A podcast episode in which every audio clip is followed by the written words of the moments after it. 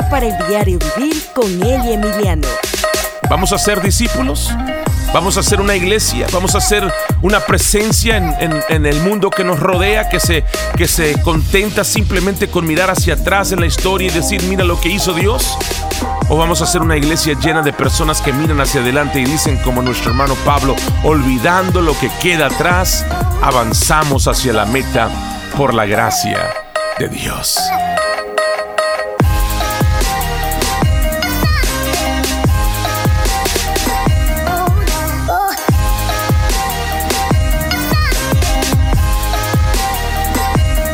Hola, ¿qué tal familia? Y bienvenidos a otro episodio más de Gracia para el Diario Vivir. Yo soy Ila Emiliano, el conductor de este programa y le agradezco infinitamente que usted nos esté acompañando. Si usted no lo ha hecho todavía, le invitamos para que se suscriba Ahí donde usted está escuchando este podcast, cualquier plataforma, hay una manera de suscribirse, de seguirnos, de prender ahí una alerta para que usted pueda pues estar al tanto cada vez que subamos un episodio nuevo, una enseñanza nueva, alguna entrevista o algo que vamos a tener ya pronto en el futuro. Así es que hágalo, déjenos un comentario, déjenos un review.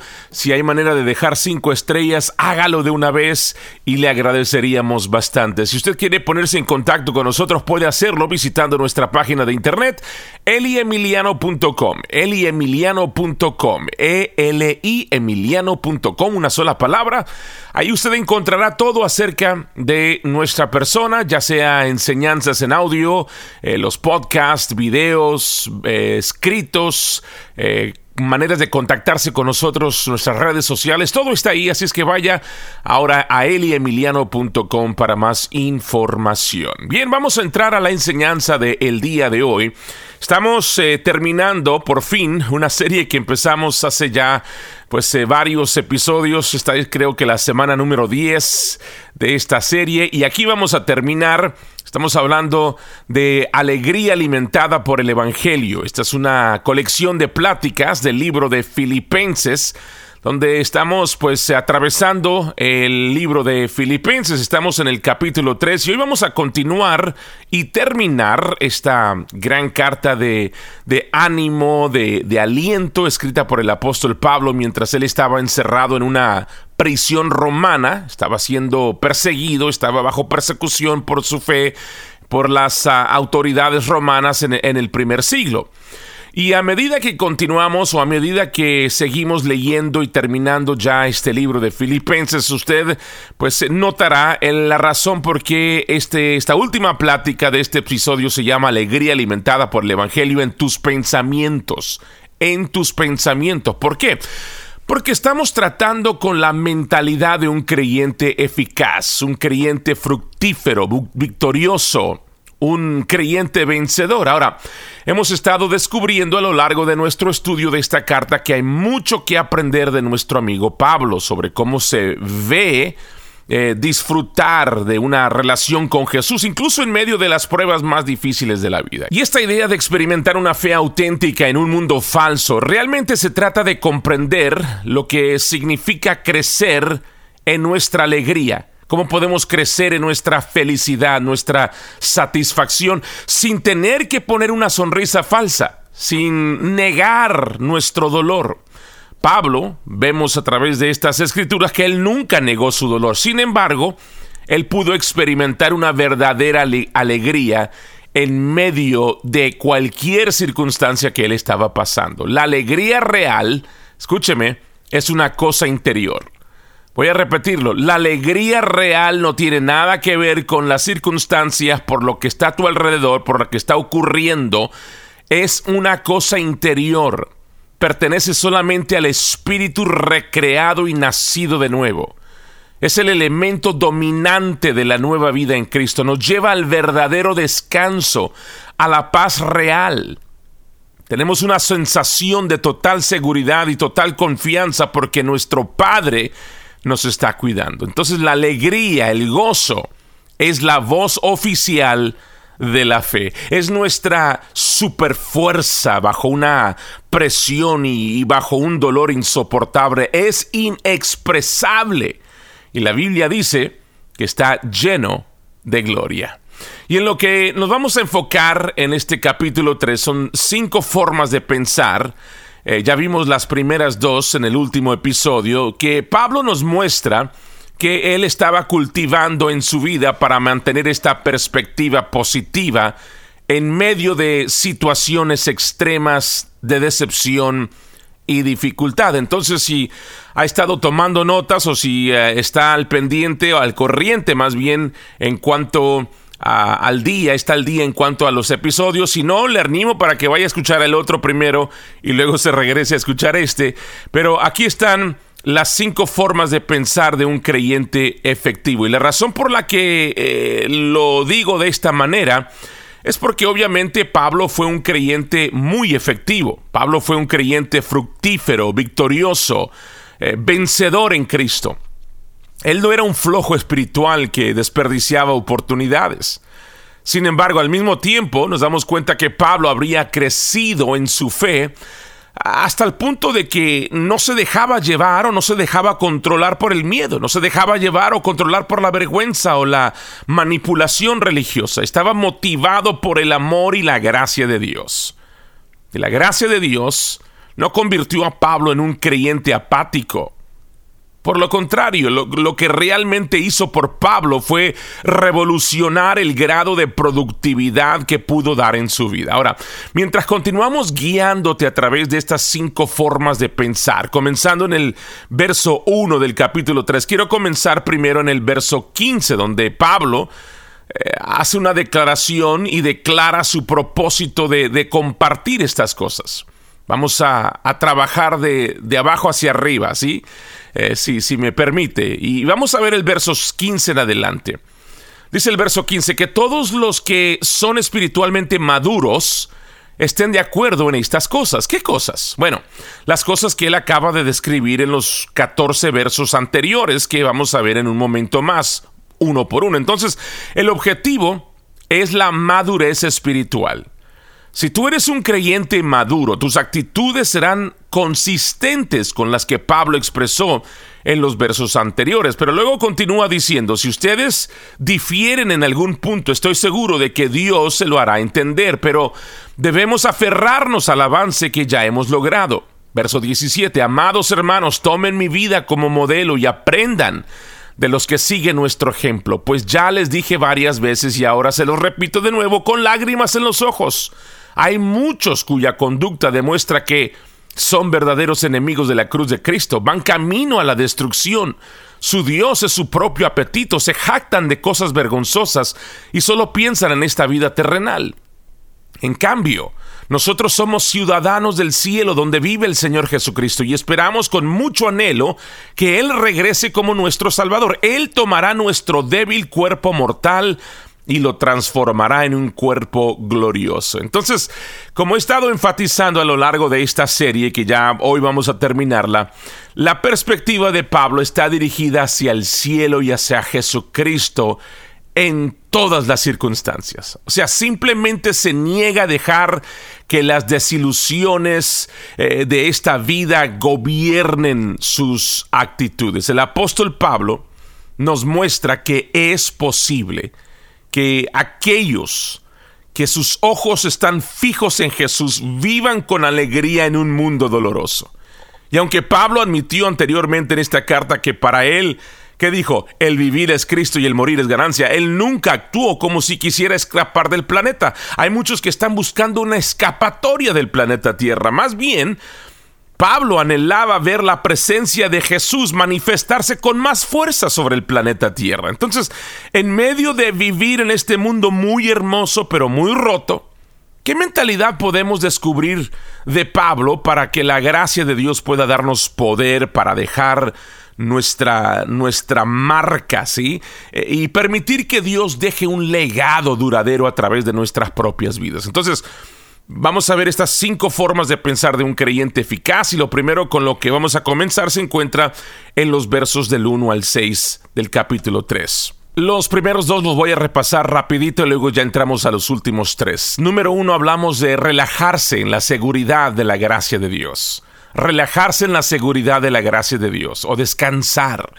Ahora, recuerde, eh, en cada uno de estos pensamientos eh, esto lo dijimos en el último episodio, le estamos dando la mentalidad que observamos de Pablo, pero también eh, eh, él estaba mencionándonos una trampa común que busca luchar contra esa mentalidad de nuestras vidas. Entonces, nuevamente, lo primero que aprendimos de Pablo fue la necesidad de relajarnos o descansar en la seguridad de la gracia de Dios. La trampa común que, Pablo nos, nos, enseña y nos señala cuando se trata de luchar contra nuestra capacidad de poder relajar y descansar en la seguridad de la gracia de Dios es la trampa del legalismo. Eh, esto puede ir a escucharlo usted en el otro episodio, hablamos mucho más acerca de esto. Pero luego, en segundo lugar, Pablo nos muestra otra mentalidad eh, diaria de un creyente eficaz, un creyente activo, fructífero. Y es, número dos, recuerda lo que más importa. Recuerda lo que más importa. Todos los días, a diario, usted necesita recordar lo que más importa. ¿Y, por qué es tan importante cultivar esta mentalidad? Bueno, porque alguna vez ha notado lo fácil que usted puede perder su alegría por algo tan pequeño. Alguien se le atraviesa en el camino, llega a visitarle la suegra, no se crea, es broma. Pero algo tan muy sencillo puede quitarle o robarle la alegría. Y la trampa común que encontramos es que la guerra contra nuestra capacidad de recordar lo que más importa es la trampa de la distracción la distracción. Una vez más, si usted se perdió estos primeros dos, vaya al otro episodio antes de este para que usted pueda escuchar toda esa enseñanza. Vamos ahora con el número 3. Pablo nos anima, número 3, a resolver conocer a Jesús íntimamente. Resolver conocer a Jesús íntimamente.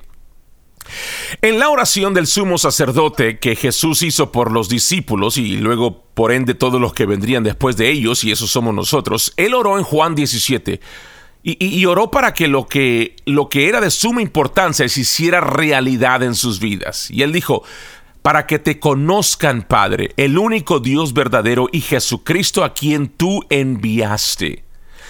Tú y yo fuimos creados para conocer a Dios tu eternidad la vas a pasar en las alturas del éxtasis de conocer a Dios. Nosotros, escucha esto, como seres humanos redimidos, finalmente y para siempre, nos vamos a relacionar unos con otros con una perfección impecable y podremos vernos verdaderamente como nos ve nuestro Padre Celestial. Solo meditar en la esperanza de hacer realidad me trae un gran alivio a mi corazón, me trae alegría, es, es reconfortante, es placentero eh, aceptar el hecho de que yo fui creado con el propósito expreso de conocer a Dios y ser conocido por Él. ¿Recuerda usted la famosa palabra de, ánimo de Pablo a los, a los creyentes eh, de, de, Éfeso, una carta que también escribió desde la prisión? Él les dijo en el capítulo 3, el verso 16, pido en oración que de sus gloriosos e inagotables recursos los fortalezca con poder en el ser interior por medio de su espíritu. Entonces Cristo habitará en el corazón de ustedes a medida que confíen en Él. Echarán raíces profundas en el amor de Dios y ellas los mantendrán fuertes.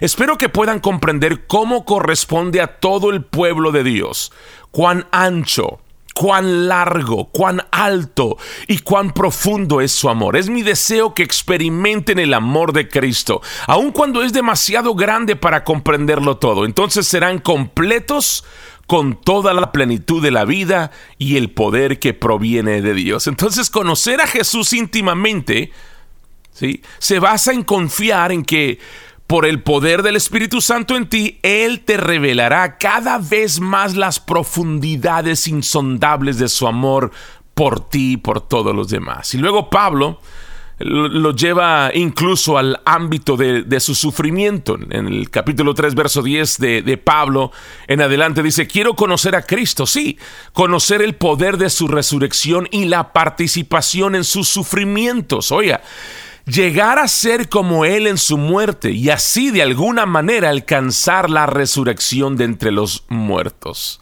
¿No es esto una locura la frecuencia con la que Dios eh, incluso usará nuestro sufrimiento, como en el caso de Pablo encarcelado, para darnos un, un camino más amplio para poder conocerlo.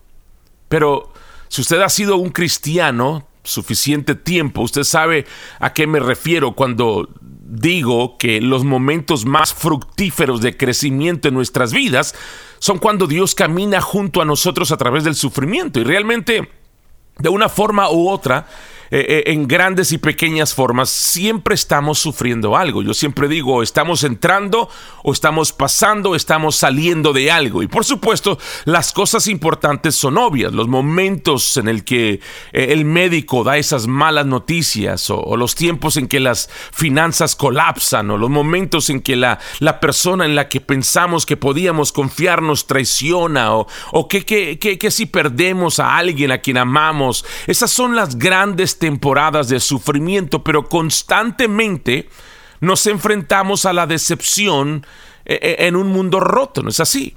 Los planes que tenemos no siempre funcionan a la perfección. La gente nos decepciona, nos decepcionamos a nosotros mismos, luchamos por proyectarnos de que estamos mejor de lo que realmente estamos y, y a menudo la trampa común en la que caemos al tratar de automedicarnos en lugar de descansar en Jesús, escuche esto, es la trampa del ajetreo. Es la trampa del ajetreo, de, de, estar ocupado, de, de mantenernos ocupados. Y, y, nos decimos, si me mantengo ocupado, no tendré que lidiar con este dolor. ¿No ha escuchado esto? Algunos hasta nos han aconsejado, nosotros hemos aconsejado, mantente ocupado, ¿sí?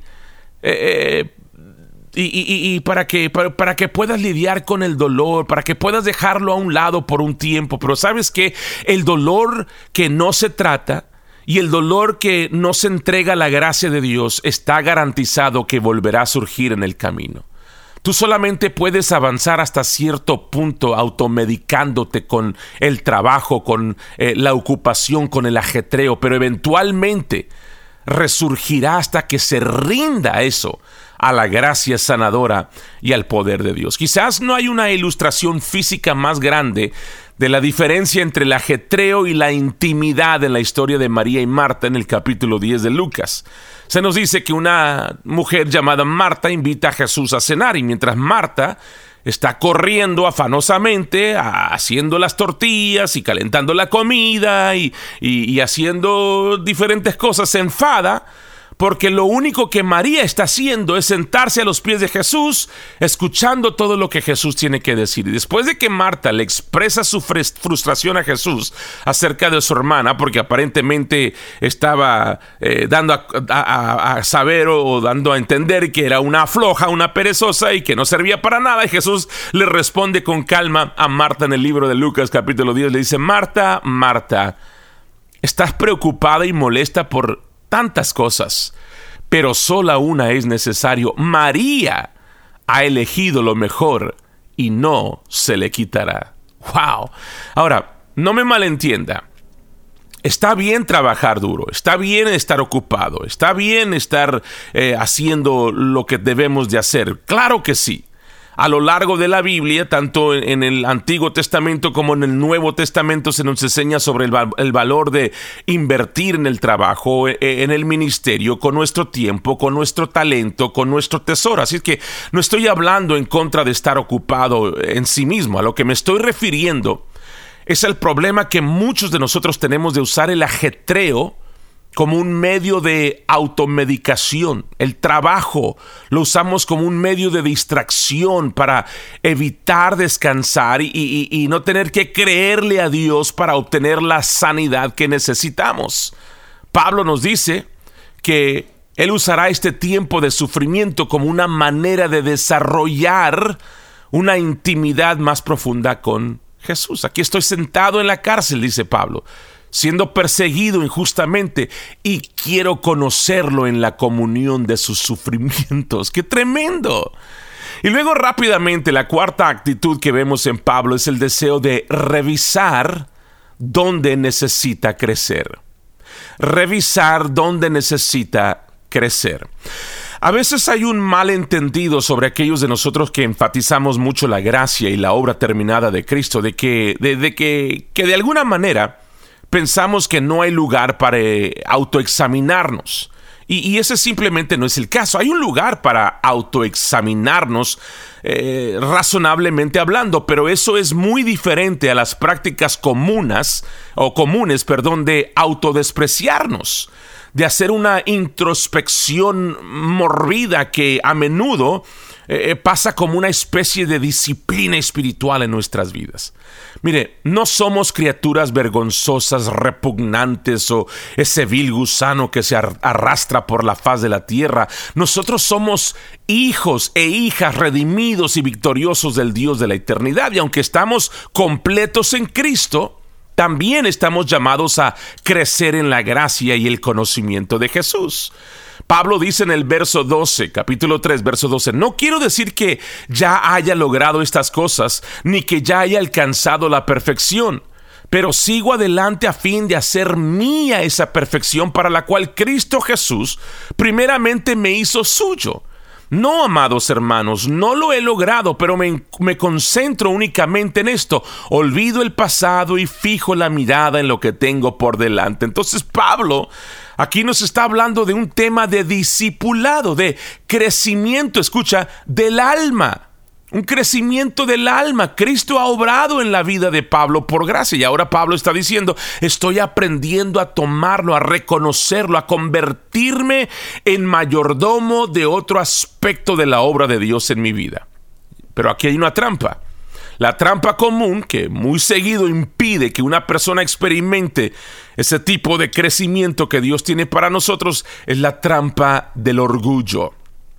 La trampa del orgullo.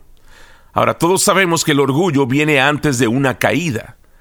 E, estoy muy agradecido por el ejemplo de Pablo aquí. Él fue una celebridad cristiana más grande del mundo conocido, mientras que había mucha gente que buscaba hacerle mal él también tenía muchas personas que lo amaban y era conocido como eh, el mayor impulsor y sacudidor de la iglesia primitiva fuera de los muros de Jerusalén. Y aquí está Pablo, considerado ahora como la voz más poderosa del Evangelio de Jesucristo en el planeta Tierra, y él está haciendo la humilde admisión de que aún no ha llegado que Dios tiene más cosas que enseñarle, más trabajo que hacer en él y a través de él. Él dice, no quiero decir que ya lo haya logrado.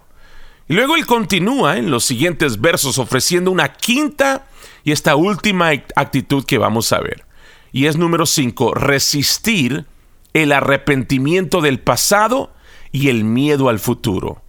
Resistir el arrepentimiento del pasado y el miedo al futuro. ¿Qué quiero, quiero decir con eso? Ya le explico.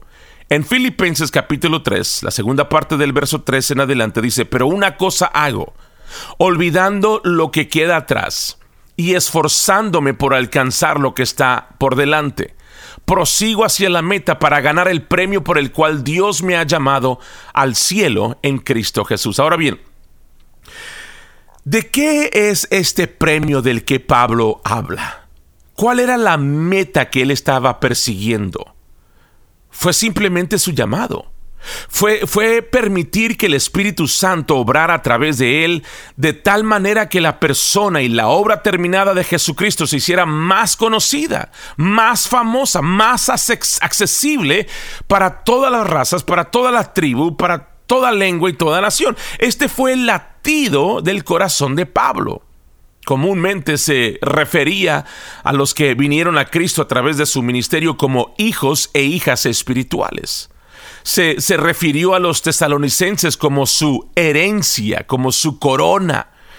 E, e, él no buscaba la gloria para sí mismo, pero legítimamente se veía a sí mismo como un socio de Dios, como un participante de, de la naturaleza divina de Jesucristo mismo. Esta no era la espiritualidad de la nueva era en la que Pablo buscaba una chispa divina dentro de sí mismo. Sabía que su participación en la, en la naturaleza divina de Dios se derivaba de una entidad completamente diferente a él mismo, el Espíritu de Cristo. No, no lo que él era, era el Espíritu de, Espíritu de Cristo fluyendo en él y a través de él. Y la verdad es que yo quiero algo muy similar para mi vida. Y espero que usted también. Nosotros fuimos creados por Dios para, para funcionar como templo del Espíritu Santo. Y la trampa común que a menudo nos impide alcanzar todo nuestro potencial redentor es la trampa común del resentimiento. El resentimiento mata la gracia. Es un ladrón de alegrías. El resentimiento por, por el, pasado te mantiene pensando en las heridas, en los pecados pasados, los errores, los fracasos, eh, lo que solo puede crear miedo, temor de avanzar con valentía hacia el futuro. Y nuevamente, esta es la razón por la que la actitud de Pablo es tan importante para nosotros. Pablo resistió el resentimiento por el pasado. Él dijo, yo voy a olvidar lo que queda atrás. Como también resistió el miedo por el futuro. Digo, yo voy a seguir, dijo, yo voy a seguir adelante hacia la meta. Y, en este punto podríamos estar medio tentados a pensar, ok, está bien, eh, pero este es el apóstol Pablo. ¿No, ¿No cree usted eh, que, es un caso especial, predicador? ¿No cree usted que es la excepción a la regla? Y yo le voy a responder de esta manera. En un momento yo pensé lo mismo, pero habiendo indagado más plenamente para poder comprender a nuestro hermano Pablo y la transformación que Dios realizó en su vida, nunca volvería a estar de acuerdo con esa opinión. De hecho, cuando usted estudia la vida y las enseñanzas de Pablo, no puedes ver cuán exactamente idéntico a ti y a mí es Pablo. Es igualito a nosotros. La vida de Pablo es una historia de gracia y redención y, de hecho es un ejemplo para nosotros. Pero ¿por qué es un ejemplo? Esa es la pregunta. Y la razón por la que la vida de Pablo es un ejemplo para nosotros en tantos niveles no es para que podamos adorarlo, es para que podamos ver las muchas similitudes entre nuestra vida y la de Pablo, para que tengamos valor al saber que si Dios puede hacer estas cosas en la vida de Pablo, ciertamente puede hacerlo en nuestra vida. Entonces, termino con este pensamiento. ¿Vamos a ser discípulos? ¿Vamos a ser una iglesia? ¿Vamos a ser una presencia en, en, el mundo que nos rodea, que se, que se contenta simplemente con mirar hacia atrás en la historia y decir, mira lo que hizo Dios? ¿O vamos a ser una iglesia llena de personas que miran hacia adelante y dicen como nuestro hermano Pablo, olvidando lo que queda atrás, avanzamos hacia la meta por la gracia de Dios? Padre, gracias. Gracias por la obra completa de Cristo Jesús en la cruz del Calvario porque podemos conocerte íntimamente por medio de ese sacrificio. Podemos conocerte y recordar lo que es más importante, Señor. Podemos descansar y relajarnos en tu gracia, relajarnos en lo que tú ya hiciste por nosotros en la cruz del Calvario. Gracias, Señor. Gracias por lo que tú ya hiciste, porque podemos nosotros resistirnos a, vivir en el pasado, a estar en ese remordimiento del pasado y podemos resistirnos a tener miedo acerca de el futuro. Gracias, Señor, porque sabemos que aunque hemos sido ya salvos por tu gracia, hay un proceso de crecimiento en nuestra alma, no en nuestro espíritu. Nuestro espíritu está completo desde el momento que te recibimos, pero nuestra alma se va desarrollando en lo que tú ya hiciste dentro de nosotros. Gracias por tu gracia por tu amor, por tu misericordia. Yo oro que esta enseñanza y estas diez enseñanzas de esta serie sean de bendición para la vida de cada persona. En el nombre de Cristo Jesús. Amén y amén. Muchas gracias por habernos acompañado. Eh, son 10 enseñanzas, 10 partes de esta serie llamada Alegría por el, Evangelio. Todas están ahí eh, donde usted está escuchando este podcast. Si usted no los ha escuchado, le recomiendo para que vaya y escuche desde la número uno o puede escuchar todos los episodios. Ya estamos avanzados, hay otras enseñanzas, hay algunos mensajes eh, que, que hicimos en vivo en un auditorio, pero usted puede escucharlo todo. Ponga por ahí una, suscríbase prenda las alertas, pónganos cinco estrellas, deje un comentario positivo, compártanos con alguien, con alguien más. Eh, en algunas eh, aplicaciones están tres puntitos hacia abajo en una esquina o arriba. Aplánele y luego ahí hay una oportunidad para que usted eh, comparta, haga share. Y luego usted lo puede enviar a sus muros o en, en Messenger o personalmente en un texto, correo electrónico. Pero ayúdenos a que estas enseñanzas se escuchen a más ¿ok? Gracias una vez más por habernos acompañado. Si quiere más información acerca de nuestra persona, de nuestro, del ministerio, de estas enseñanzas, vaya a eliemiliano.com. E-L-I-Emiliano.com, una sola palabra. Ahí están todos los podcasts, todos los videos de YouTube, ahí hay escritos, eh, nuestras redes sociales, maneras de contactarnos, ahí está todo en una página eliemiliano.com. Nos escucharemos en el próximo episodio donde daremos inicio a otra nueva serie, una nueva plática que sabemos que será de bendición y ayuda para su vida. Yo soy la Emiliano que te recuerda que no solamente fuiste salvo de algo, sino que fuiste salvo para algo. Y para poder alcanzar ese algo, Dios te ha dado a ti gracia para el diario vivir. Hasta la próxima y bendiciones.